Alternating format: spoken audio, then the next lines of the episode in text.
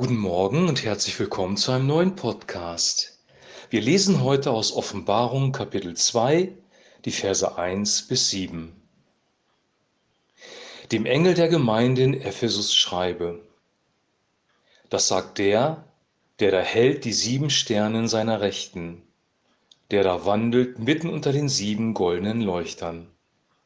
Ich kenne deine Werke und deine Mühsal und deine Geduld und weiß, dass du die Bösen nicht ertragen kannst und du hast die geprüft, die sagen, sie seien Apostel und sind es nicht und hast sie als Lügner befunden und hast Geduld und hast um meines Namens willen die Last getragen und bist nicht müde geworden. Aber ich habe gegen dich, dass du die erste Liebe verlässt. So denke nun daran, wovon du abgefallen bist und tue Buße und tue die ersten Werke. Wenn aber nicht, werde ich über dich kommen und deinen Leuchter wegstoßen von seiner Stätte, wenn du nicht Buße tust. Aber das hast du für dich, dass du die Werke der Nikolaiten hast, die auch ich hasse. Wer Ohren hat, der höre, was der Geist den Gemeinden sagt. Wer überwindet, dem will ich zu essen geben von dem Baum des Lebens, der im Paradies steht. Das erste Sendschreiben, der erste Brief geht an die Gemeinde in Ephesus und äh, fängt damit an, dass der Schreiber nochmal betont, wer Jesus ist. Er ist derjenige, der die sieben Sterne in seiner Rechten hält und unter den sieben Leuchtern wandelt. Die sieben Leuchter waren ja die sieben Gemeinden, die hier beschrieben sind. Und das zeigt, dass Jesus in den Gemeinden vorhanden ist. Und das ist auch heute noch durch den Heiligen Geist. Er wandelt in den Gemeinden, er ist präsent ähm, er ist für uns da. Und das ist eine positive Botschaft. Dann gibt es erstmal sehr, sehr viel Lob für diese Gemeinde. Ich kenne deine Werke, deine Mühe, deine Geduld, dass du die Bösen nicht tragen kannst. Du hast die falschen Apostel erkannt und ähm, hast dich von ihnen abgewandt. Du hast Geduld, du hast viel getragen um meines Namens willen. Also hier wird eine hingegebene, aktive Gemeinde benannt, die das Böse identifiziert hat und die versucht hat, in Geduld und in Stärke durch die Mühsal und durch die Drangsal zu gehen. Aber jetzt kommt eine Kritik, die wird hinterher angeführt und die macht das Ganze eigentlich zunichte. Ich habe gegen dich, dass du die erste Liebe verlässt. Ich habe gegen dich, dass du die erste Liebe verlässt. All unsere Werke sind tot, wenn wir keine Liebe haben. Das sagt Paulus in 1. Korinther 13. Und hier wird auch die Gemeinde getadelt, dass sie die Liebe verlassen hat, die erste Liebe. Und wenn sie da nicht von umkehrt, dann wird er den Leuchter wegstoßen von seiner Stätte. Also dann wird die Gemeinde nicht mehr existieren. Das ist ein sehr, sehr dramatisches, mahnendes Wort. Jesus ruft die Gemeinde zur Umkehr auf, zum Umdenken. Metanoia, Buße bedeutet Umdenken. Was ist jetzt aber diese erste Liebe? Ich glaube, und das ist jetzt meine Spekulation, die erste Liebe ist die Liebe, die Gott zu uns hat. So sehr hat Gott die Welt geliebt, dass er seinen eingeborenen Sohn gab, damit jeder, der in ihn glaubt, nicht verloren geht, sondern ewiges Leben hat. Die Quelle für alles, was wir tun, muss die Liebe Gottes sein. Die erste Liebe ist die Liebe Gottes zu uns. Die zweite Liebe ist dann die Liebe von uns zu Gott. Und die dritte Liebe ist die Liebe von uns zu anderen Menschen. Wenn man jetzt mal diese Zahlen bemühen darf.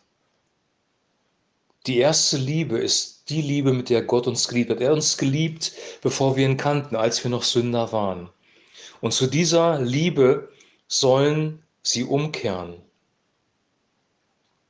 Dann wird hier noch eine besondere Gruppe, eine besondere Bevölkerungsgruppe nochmal beim Namen genannt, die Nikolaiten. Aber das hast du für dich, dass du die Werke der Nikolaiten hassest, die auch ich hasse. Also da gab es eine sektierische Gruppe und die werden hier Nikolaiten genannt.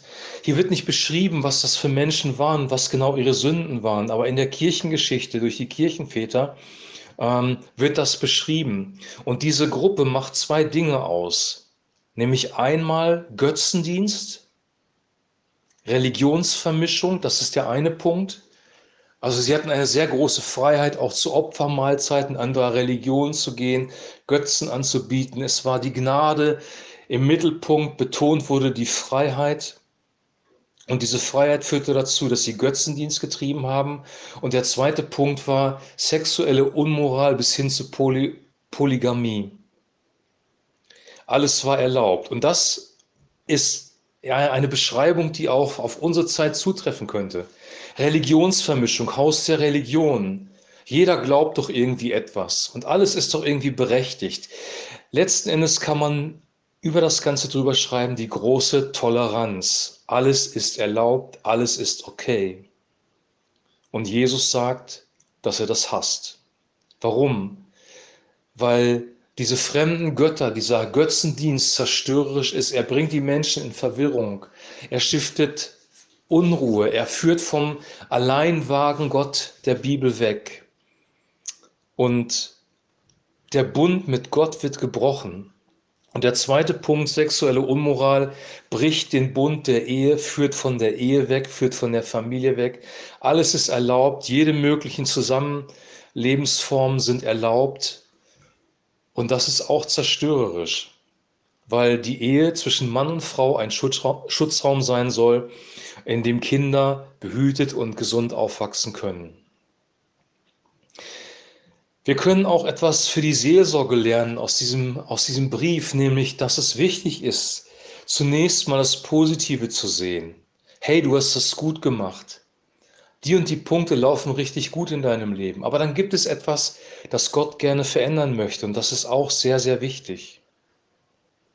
Und ich finde es auch sehr gewaltig, dass dieser erste Brief sofort die erste Liebe benennt, weil das ist die Grundvoraussetzung für alles andere, was kommt, dafür, dass wir überhaupt mit Gott leben können. Gott hat uns zuerst geliebt. Er ist uns mit Güte und Gnade begegnet. Und er möchte, dass wir mit ihm leben.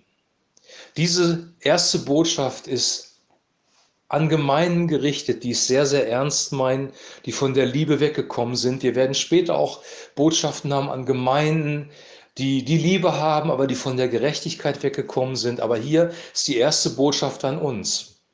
Du kannst dir alle Mühe geben, aber wenn du von der Liebe weggekommen bist, wenn du die erste Liebe verlassen hast, dann ist das alles nichts wert und dann ist dein Leben in Gefahr. Und dann kommt hier schon ein erster Hinweis auf die falschen Apostel, die falschen Lehren, nämlich diejenigen, die ähm, die große Toleranz verkünden. Vermischung im religiösen Bereich, äh, Vermischung und Unordnung, sexuelle Unmoral im familiären Bereich. Diese ganzen Botschaften, die wir jetzt hören werden, auch die, das nächste Sendschreiben an Smyrna, über das wir morgen sprechen, ist, sind anwendbar auf unsere heutige Zeit. Wir haben heute einen ähnlichen Befund. Es gibt gesetzliche Gemeinden, die es ernst meinen, die, die sich mühen, heilig vor Gott zu leben, wo aber die Liebe nicht sichtbar ist. Und das ist eine große Warnung, die hier ausgesprochen wird. Und Jesus hat diese Gemeinde nicht gerichtet. Er hat ihnen einen Hinweis gegeben, was jetzt zu tun ist. Es ist immer noch Gemeinde Gottes. Sie wird immer noch in der Offenbarung erwähnt. Das ist auch wichtig für uns. Gott verwirft nicht Gemeinden, weil sie gesetzlich sind, sondern er möchte, dass sie zur Liebe zurückkommen. Er möchte, dass du zur Liebe kommst. Er möchte, dass ich zur Liebe komme, da wo wir lieblos sind. Unsere Aufgabe ist nicht zu richten, sondern in der Art und Weise, wie Christus das hier macht, zu korrigieren und auf das Leben hinzuweisen. Ich wünsche dir jetzt noch einen super gesegneten Tag. Lies die Bibelstelle nochmal, meditiere darüber da ist viel Wahres drin auch für uns und hab eine gute Zeit und wir sehen uns morgen wieder. Shalom.